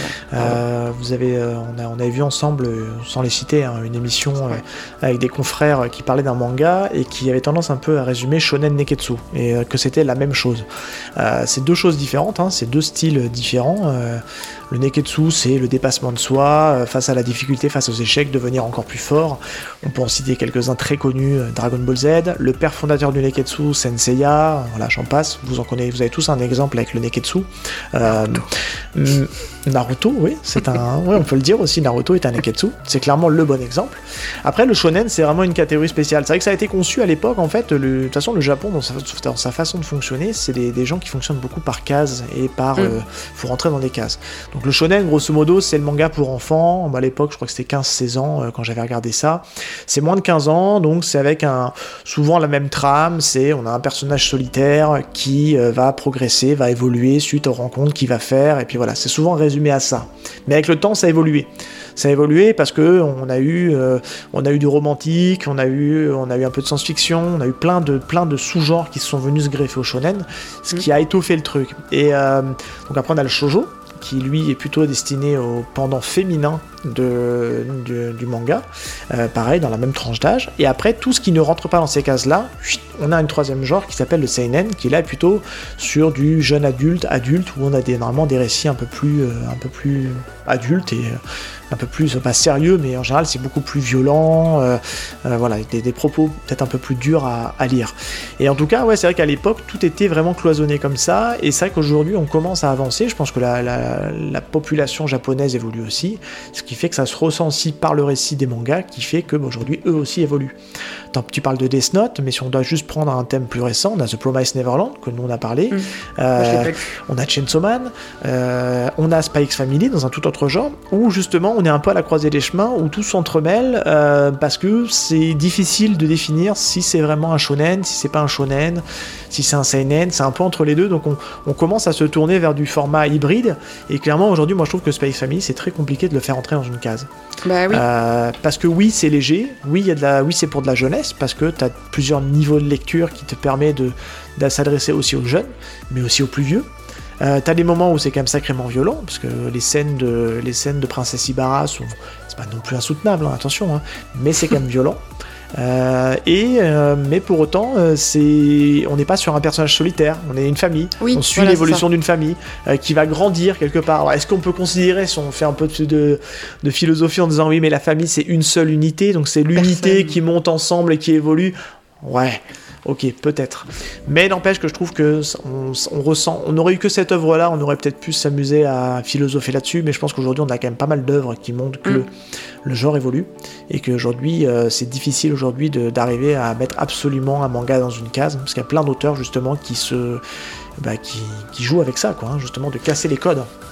Mais il me semble qu'on avait un de nos, un de nos auditeurs, on va dire, euh, commun, alors je sais, je sais plus qui c'était, qui nous avait parlé justement quand on a sorti l'épisode sur Chainsaw Man, et qui avait dit que justement, même dans le Shonen Jump, etc., tu avais des catégories différentes en fonction du type d'œuvre, et que justement, je crois qu'il y avait un code couleur d'ailleurs qui. C'est Loïc qui en parlait, de case en Ah, c'était Loïc Ah, je pensais que c'était euh, Minagito, là. mais euh, non, c'est c'est Loïc. C'est ça, qui nous avait expliqué justement qu'il y avait des catégories euh, euh, spécifiques. Je crois que c'était dans le Shonen. Jump, Oui, hein, non, un jump, ouais, tout à fait, ouais. et que justement Chainsaw Man était un peu un- dans une catégorie hybride, parce que c'était euh, quand même un manga qui est assez, euh, assez particulier et qui est pas, euh, pas au premier abord, on se dit c'est pas vraiment un truc pour les enfants. Bah, même si. Mais c'est vrai que ça c'est un truc qui nous parle pas nous parce qu'on a on n'a pas de magazine de prépublication. C'est vrai que c'est vraiment vrai. typiquement japonais d'avoir Mm. euh, d'avoir ce système de, de chapitres qui sortent d'abord dans un magazine de prépublication avant d'être reliés et avant de sortir en tome complet. Et euh, c'est ce qui fait qu'aujourd'hui nous on n'a pas ça, on reçoit les tomes comme ça et bah, les éditeurs ils les mettent soit dans la case shonen. Si c'est dans le shonen jump, bah, c'est un shonen. Et puis après si c'est chez un autre éditeur qui est plutôt réputé pour faire du seinen, ils mettent ça dans du seinen. Mais, euh, mais en tout cas, ouais, on, on voit qu'il y a aussi un- une nouvelle plateforme aussi qui est sortie, qui est le Shonen Jump Plus, donc, dont Oui, fait partie d'ailleurs euh, Spikes Family, euh, dont aussi a fait partie Promise Neverland, qui est plutôt axé sur le online, mais qui aussi dans sa, dans sa ligne éditoriale, de ce que j'avais lu, peut-être me tromper, hein, euh, avait l'air aussi de, aussi de casser un peu ses limites et de faire des, des trucs un peu plus hybrides, parce qu'ils Mm. avaient l'air de toucher un peu à tous les genres. Et c'est vrai que si on reprend l'exemple de Promise Neverland, il y a des sujets qui sont quand même vachement euh, hard pour juste du shonen, quoi. Alors que euh, c'est catégorisé shonen quand même. Et attends, on est d'accord, juste là j'ai un petit doute qui m'assaille. euh, Shonen Jump Plus, c'est que en ligne. C'est ça, hein c'est Ouais. pas un magazine. Ouais, ouais. euh, Il me semble que ouais. c'est c'est uniquement de la publication en ligne, euh, mais qui essaie de toucher un autre type de public, justement. C'est ça. Ouais. Ok. Voilà. Donc voilà, mais c'est vrai que c'est vrai que euh, en tout cas, moi je pense que ça évolue euh, et euh, et puis on et, et je pense que c'est mieux parce qu'aujourd'hui euh, c'est pareil. j'a- J'avais lu un truc aussi quelque part euh, où on reprochait à un manga euh, sorti il y a déjà un petit moment de reprocher de dire que ah là là mais les personnages féminins ne sont pas assez développés ou c'est on voit que le point de vue masculin. Alors, ouais, je suis d'accord sur le principe de dire que oui, il pourrait plus développer les personnages féminins. Mais faut pas oublier juste la genèse du truc, quoi. C'est qu'aujourd'hui, Mm. un shonen, souvent, c'était des hommes qui étaient au dessin et au scénario. Voilà, on a de plus en plus de femmes qui viennent et ça fait du bien, merci. Mais aujourd'hui, c'est des hommes qui écrivent un manga pour garçons dans le but de mettre des héros dans lesquels les petits garçons s'y reconnaissent, dans un but derrière de vendre bah, du produit dérivé, de les attirer vers un animé dans lequel ils vont pour encore plus s'identifier. Donc si tu veux, tu peux pas reprocher à un manga qui dans l'écriture est fait pour s'adresser à des petits garçons avec un modèle de garçons, de pas avoir des personnages féminins développés. Donc c'est pour ça aujourd'hui quand tu, tu reproches à Naruto de dire euh, tel ou tel personnage féminin est pas bien développé, Naruto, Sakura. oubliez pas, c'est un, c'est un manga qui est sorti il y a 20 ans, quasiment. Ouais, ou 20 on fête les 20 ans Ah, d'ailleurs. c'est je ça, fait, c'est les 20 ans, ouais, ouais, Ouais. c'est ça. Donc, il y a un moment donné, tu peux pas reprocher ça à ce manga-là, dans le sens où il a été écrit il y a 20 ans, et euh, où euh, bah, l'auteur, c'est un homme, euh, qui a dessiné l'histoire d'un garçon qui va évoluer, donc forcément il y a des personnages féminins, et forcément ils sont secondaires, puisque c'est pas le propos en fait. Et les seuls qui arrivent bien pour des mangas de cette époque, c'est les, les femmes. Typiquement, dans un Full Metal Alchemist, moi je trouve que les personnages féminins sont plutôt bien développés. Et c'est effectivement une femme qui, était, qui était, qui était enfin, une femme qui est la mangaka de, de, ce, de cette histoire-là. Donc, effectivement, c'est vrai. Donc forcément, quand tu apportes un produit qui est stéréotypé, qui est calibré pour le marché japonais, ben en France, tu l'acceptes comme il est, mais tu peux pas critiquer et reprocher en fait à une œuvre de pas assez développer tel ou tel personnage. C'est comme dans les films, les films qui viennent d'un autre continent. Je pense notamment au film, j'ai vu récemment un, un film, un des films de Jackie Chan, euh, Mhm. qui est Polystory, euh, qui est Hong Kong, où euh, l'humour euh, c'est particulier quoi. Moi, ça me parle pas parce que c'est un Ouais. humour asiatique et c'est pas un autre humour à nous qu'on a été calibré comme ça. Pour le manga, c'est pareil. Tu peux pas reprocher au code du manga euh, parce qu'elle s'adapte pas à notre société, parce qu'on ne fonctionne pas comme ça. Donc euh, c'est pour ça que j'aime pas trop ce reproche de dire ah là c'est nul, euh, les personnages féminins sont pas bien développés. Bah oui, je suis d'accord avec toi sur les faits, mais c'est un constat, c'est que le, le manga il est pas fait pour ça. Non, et puis je dommage, hein. trouve que quand on regarde les, derniers, les dernières œuvres qui sont sorties, euh, je trouve que pour le coup, c'est vachement plus travaillé. Maintenant, les personnages féminins ont beaucoup plus de place. Enfin, il y, a- il y a ce côté aussi, je pense, où les mentalités évoluent aussi au Japon. Parce que c'est vrai qu'après, faut, comme tu dis, il faut pas oublier que le Japon, c'est quand même un pays qui est très cloisonné. Les hommes, c'est les hommes, les femmes, c'est les femmes. Enfin, ils sont encore plus euh, poussés dans l'excès que, que, que nous à ce niveau-là. Et c'est vrai que moi, je trouve que dans les œuvres qui sortent en ce moment, on a de moins en moins cet écart. Il y a des persos féminins qui sont ultra stylés. Euh, bon alors, j'allais prendre l'exemple de Kaiju euh, Number 8, mais c'est vrai que je crois que c'est une femme qui l'a écrit, où euh, la personnage, euh, la chef de... de, de je sais Mina. comment elle s'appelle. Voilà, elle- celle-là, elle, elle est ultra stylée, et c'est l'un des persos les plus importants du manga, et c'est une nana. Même si elle a pas beaucoup de place au début. Mais pour autant, mais je pense qu'elle va en avoir au fur et elle à va en mesure. avoir après, ouais. Et puis c'est surtout, c'est elle qui défonce tout le monde, enfin franchement, elle est, elle est, quand, même, elle est quand même hyper stylée. Euh, The Promised Neverland. Euh, c'est dessiné par une femme, écrit par un homme. Euh, et aujourd'hui, le personnage principal, c'est une femme. Il faudrait que je le lise celui-là, je l'ai pas lu. Et, et c'est vrai que c'est quelque chose qui, bah, si t'as pas lu Promised Neverland, t'arrêtes tout et tu vas tout de suite le lire. hein. C'est- Non, mais il y a déjà Max qui me saoule avec Senseiya. Non, donc, tu peux laisser Senseiya de côté parce qu'il y a le poids des années, tout ça, tout ça. J'adore Senseiya, hein. mais ça pour le coup, c'est un récit qui a quand même un peu vieilli. Mais euh, Promise Neverland, pour moi, c'est un récit qui va te faire penser à Death Note euh, par moment, qui va te, enfin, qui va, qui va t'a- t'apporter un peu de, peur pour les personnages. En tout cas, tout ça pour dire que on, s'écarte encore, mais ça veut dire que c'est aussi un personnage féminin qui est au centre du récit et qui a une place importante et qui a un élément déterminant dont les actes vont avoir une importance. Et pour autant, c'est un shonen. Mais on rentre encore dans cette catégorie de shonen un peu hybride. Et pour en revenir à X Family, parce que c'est un peu le sujet de la, discussion, euh, bah là, pour le coup, euh, tous les personnages sont attachants et tout le monde a une place équilibrée. Et pour autant, toi, dans la famille, si on compte pas le chien, euh, l'homme est minoritaire. Oui, c'est ce que j'allais te dire. Finalement, il y a deux. Et pour autant, ils ont tous la même place, il n'y en a pas un qui prend plus de place que l'autre, euh, ils ont tous leur place importante dans le récit, et il y a, j'ai l'impression en tout cas qu'il y a autant de personnages féminins que masculins. Ouais, c'est un Tout bon ça, équilibre.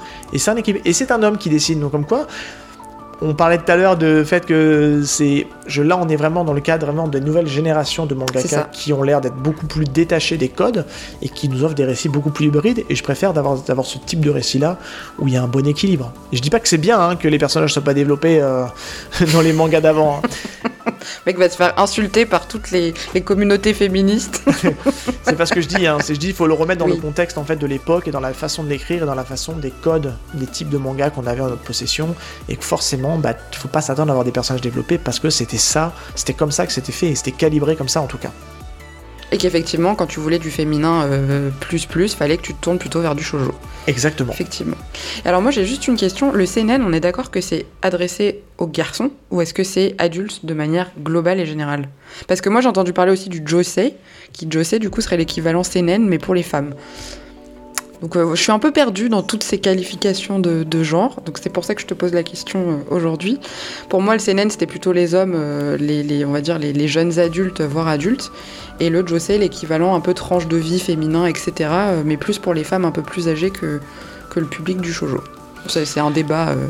Ouais, alors ouvert, hein. je, je pense que ça reste. Alors c'est c'est- pour moi c'est de la c'est c'est peut-être euh, c'est encore une fois c'est des c'est des codes. Le, le seinen c'est qu'en fait je pense que c'est on est dans du on est dans du récit adulte qui est pour moi pas spécialement dédié en tout cas aujourd'hui à un public. euh, je pense non ouais je pense que tu as raison je pense que malgré tout c'est euh, je réfléchis en même temps que je que c'est pour moi c'est du jeunes adultes mais ça reste quand même ça, ça doit rester quand même orienté masculin. Ouais, ça doit quand même rester masculin parce que c'est quand même beaucoup de codes qui font appel à, entre guillemets à la masculinité. Et Mm. C'est juste qu'aujourd'hui les propos sont peut-être un peu plus, euh, sont un peu plus comment dire, euh, pas tempérés justement. C'est un peu plus débridé. C'est-à-dire que ce soit sur le côté violent, sur Oui. le côté sexe, Mm. sur le côté euh, voilà. Mais je pense que ça flatte plus parce que tu vois, je, je pense notamment à, à Sun Kenrock qui est un qui est Oui. un seinen. Et pour le coup, c'est clairement flatter le masculin, quoi. Hein. T'as les femmes toutes nues, t'as les scènes de sexe, euh, c'est l'homme viril. Donc je pense que oui, on est plutôt pour toucher un, mais plutôt sur du jeune adulte masculin. Et oui, après t'as le pendant, euh, forcément t'as le pendant de Josei, où là on est plutôt sur du récit féminin, avec une variante au Josei où on a aussi le, tu sais, le yaoi. Je sais pas si t'as déjà lu des yaoi. Oui, tout à fait. Qui, qui est pour moi qui doit être une branche du Josei, si je dis pas de bêtises.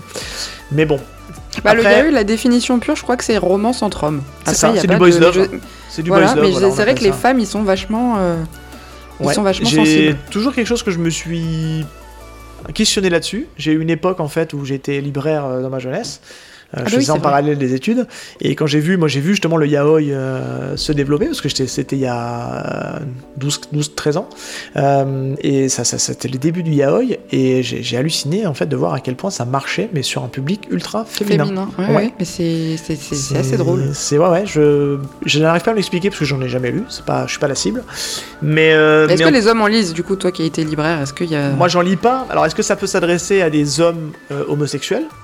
Hmm. Je sais pas. Peut-être. hein. Il y a peut-être une, partie de population euh, d'hommes euh, homosexuels, même pas homosexuels, qui en lisent. hein. Je sais pas. Mais en tout cas, moi, c'est vraiment quelque chose que je lis pas. En tout cas, ça m'intéresse pas.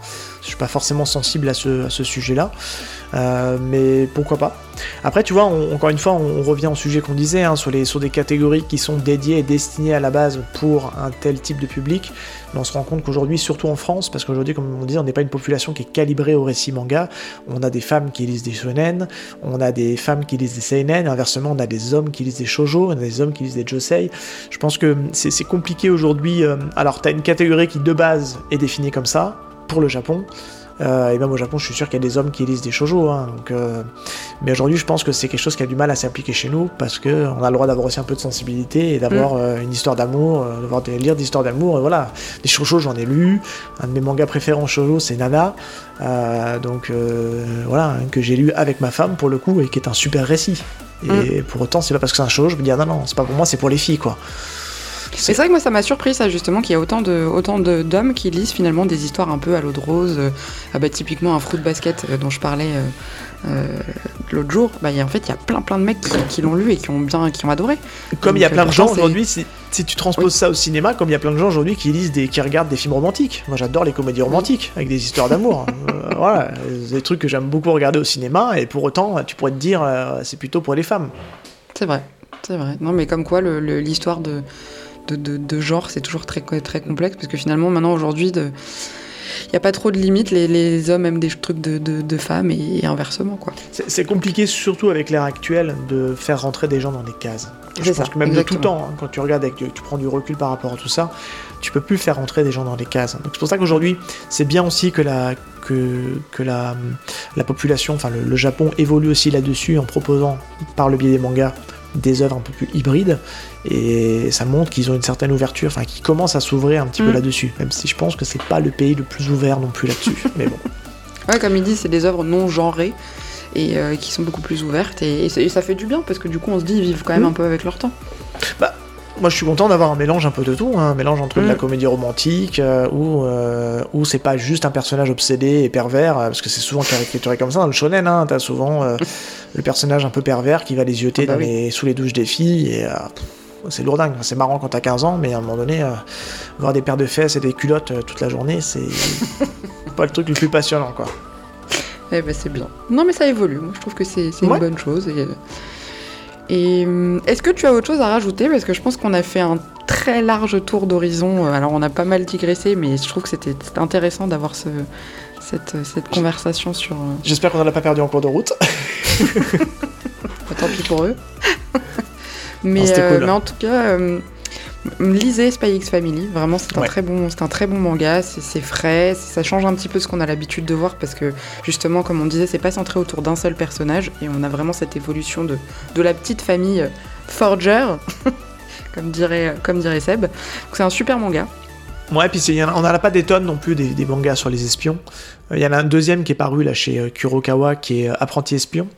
Hum, Euh, qui pour le coup là, on est dans le pur shonen. hein. Clairement, euh, c'est l'auteur en plus de Kenichi qui fait ça, le disciple ultime, qui est un manga d'arts martiaux et qui avait tendance à nous mettre des personnages féminins avec une énorme poitrine, euh, du fan service à tout va, avec de la petite culotte, des gros plans sur les culottes. Et j'ai feuilleté vite fait Apprenti espion, ça a l'air d'être un peu dans le même délire parce que bah, c'est le mec de Kenichi, Ouais. donc euh, voilà.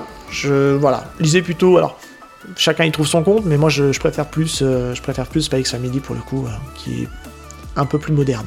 Bah écoute Seb, c'était un plaisir de d'échanger sur ce manga avec toi. Est-ce que tu veux rapidement rappeler un peu toi en quoi consiste ton podcast? Donc le podcast euh, Y a-t-il un pilote dans le manga? Alors c'est un, c'est un podcast qu'on fait avec euh, mon confrère euh, Val. Euh, on a donc le concept premier de l'émission, donc y a-t-il un pilote dans le manga? C'est partir du principe en fait de lire et de regarder ensemble le premier chapitre d'un d'un manga, qui est plutôt récent. On va dire ça comme ça. Euh, L'idée, c'est bah, d'échanger ensemble, de, discuter sur le premier chapitre, de voir en quoi il est impactant, si c'est un bon premier chapitre, euh, de voir un peu les refs, euh, ce qu'on pense du dessin, du scénario. L'idée, c'est un peu de donner envie aux gens- de découvrir quelque chose. Et puis en fait, on s'est rendu compte que tout ne pouvait pas rentrer dans cette case-là, donc c'est pour ça qu'on a créé un autre petit concept qui s'appelle les mangas du grenier, qui est sur le même flux, hein, où là on revient sur des œuvres un peu plus anciennes, et on revient sur la globalité de l'œuvre, où on se permet un peu plus de spoiler, parce qu'on se- normalement on spoil pas trop sur le, sur comment dire, sur le, sur le premier concept. Sur celui-là, on se permet un peu plus de spoiler parce qu'on part du principe que les gens l'ont lu, et on est plus dans un côté un peu doudou, de se rappeler les bons souvenirs d'une œuvre. Euh, donc voilà, donc euh, c'est vous tapez, euh, on a rechangé en plus toute la typo maintenant pour nous trouver plus facilement. Vous tapez YPDLM sur, euh, c'est l'acronyme de Yatin un pilote dans le manga. Vous tapez ça sur les internets et vous nous trouvez facilement, normalement.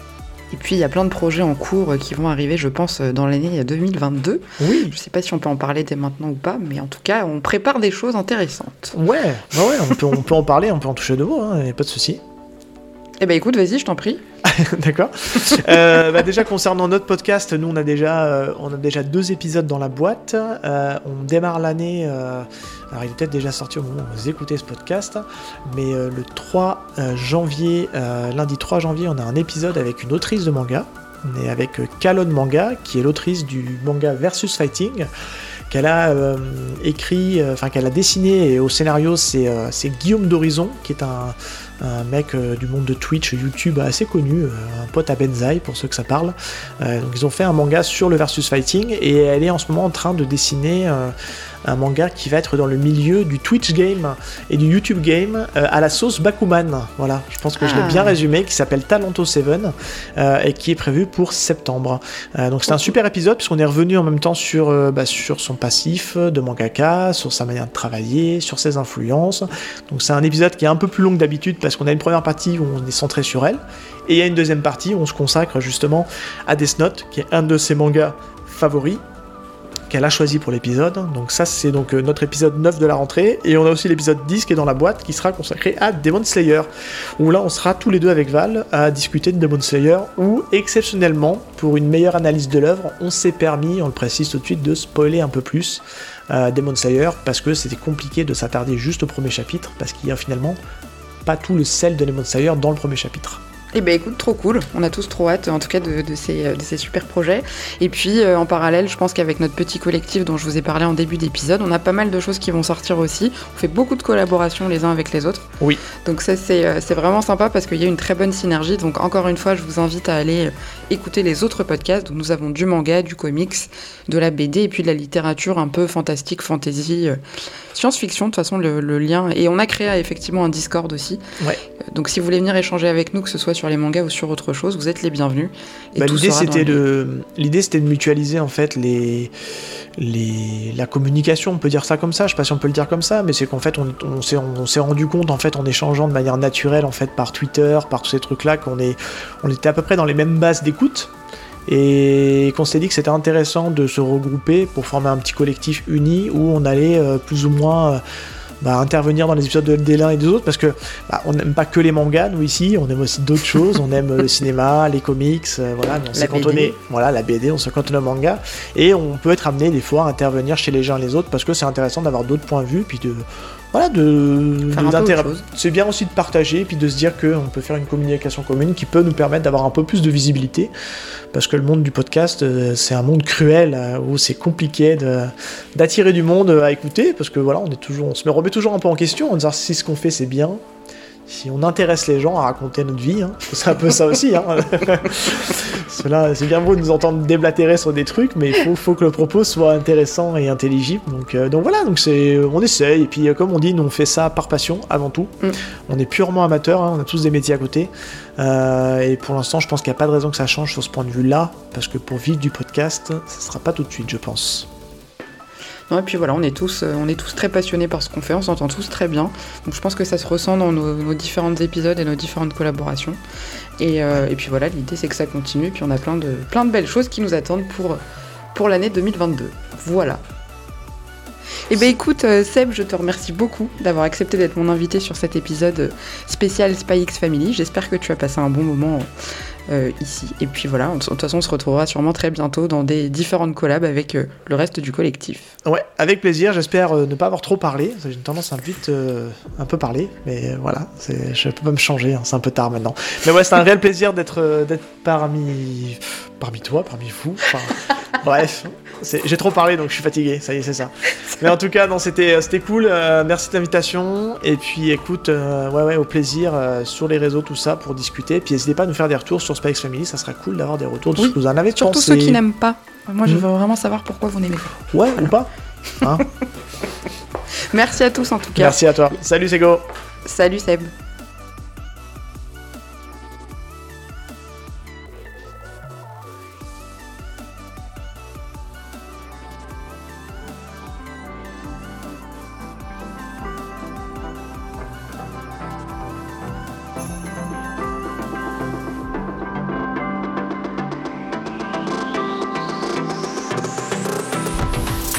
Merci pour ton écoute et comme toujours, j'espère que cet épisode t'a plu. J'écris, j'enregistre et je monte chacun de mes épisodes moi-même pour mon plus grand plaisir et j'espère évidemment aussi pour le tien. N'hésite pas non plus à me mettre des petites étoiles ou un commentaire sur ta plateforme d'écoute. Pour moi, c'est un vrai plaisir de les lire et surtout, c'est un vrai encouragement. N'oublie pas non plus que le podcast fait désormais partie du collectif des podcasteurs d'histoire à bulles et d'imaginaire qui est composé de 7 autres podcasts. Évidemment, il y a beaucoup de podcasts manga, mais il y a aussi de la BD, du comics, de la littérature imaginaire, donc fantastique, fantasy et même de la science-fiction. Alors surtout, n'hésite pas à nous rejoindre sur notre Discord si tu veux échanger avec nous. On sera ravis de t'accueillir parmi cette joyeuse bande de fous. À vendredi pour un prochain épisode.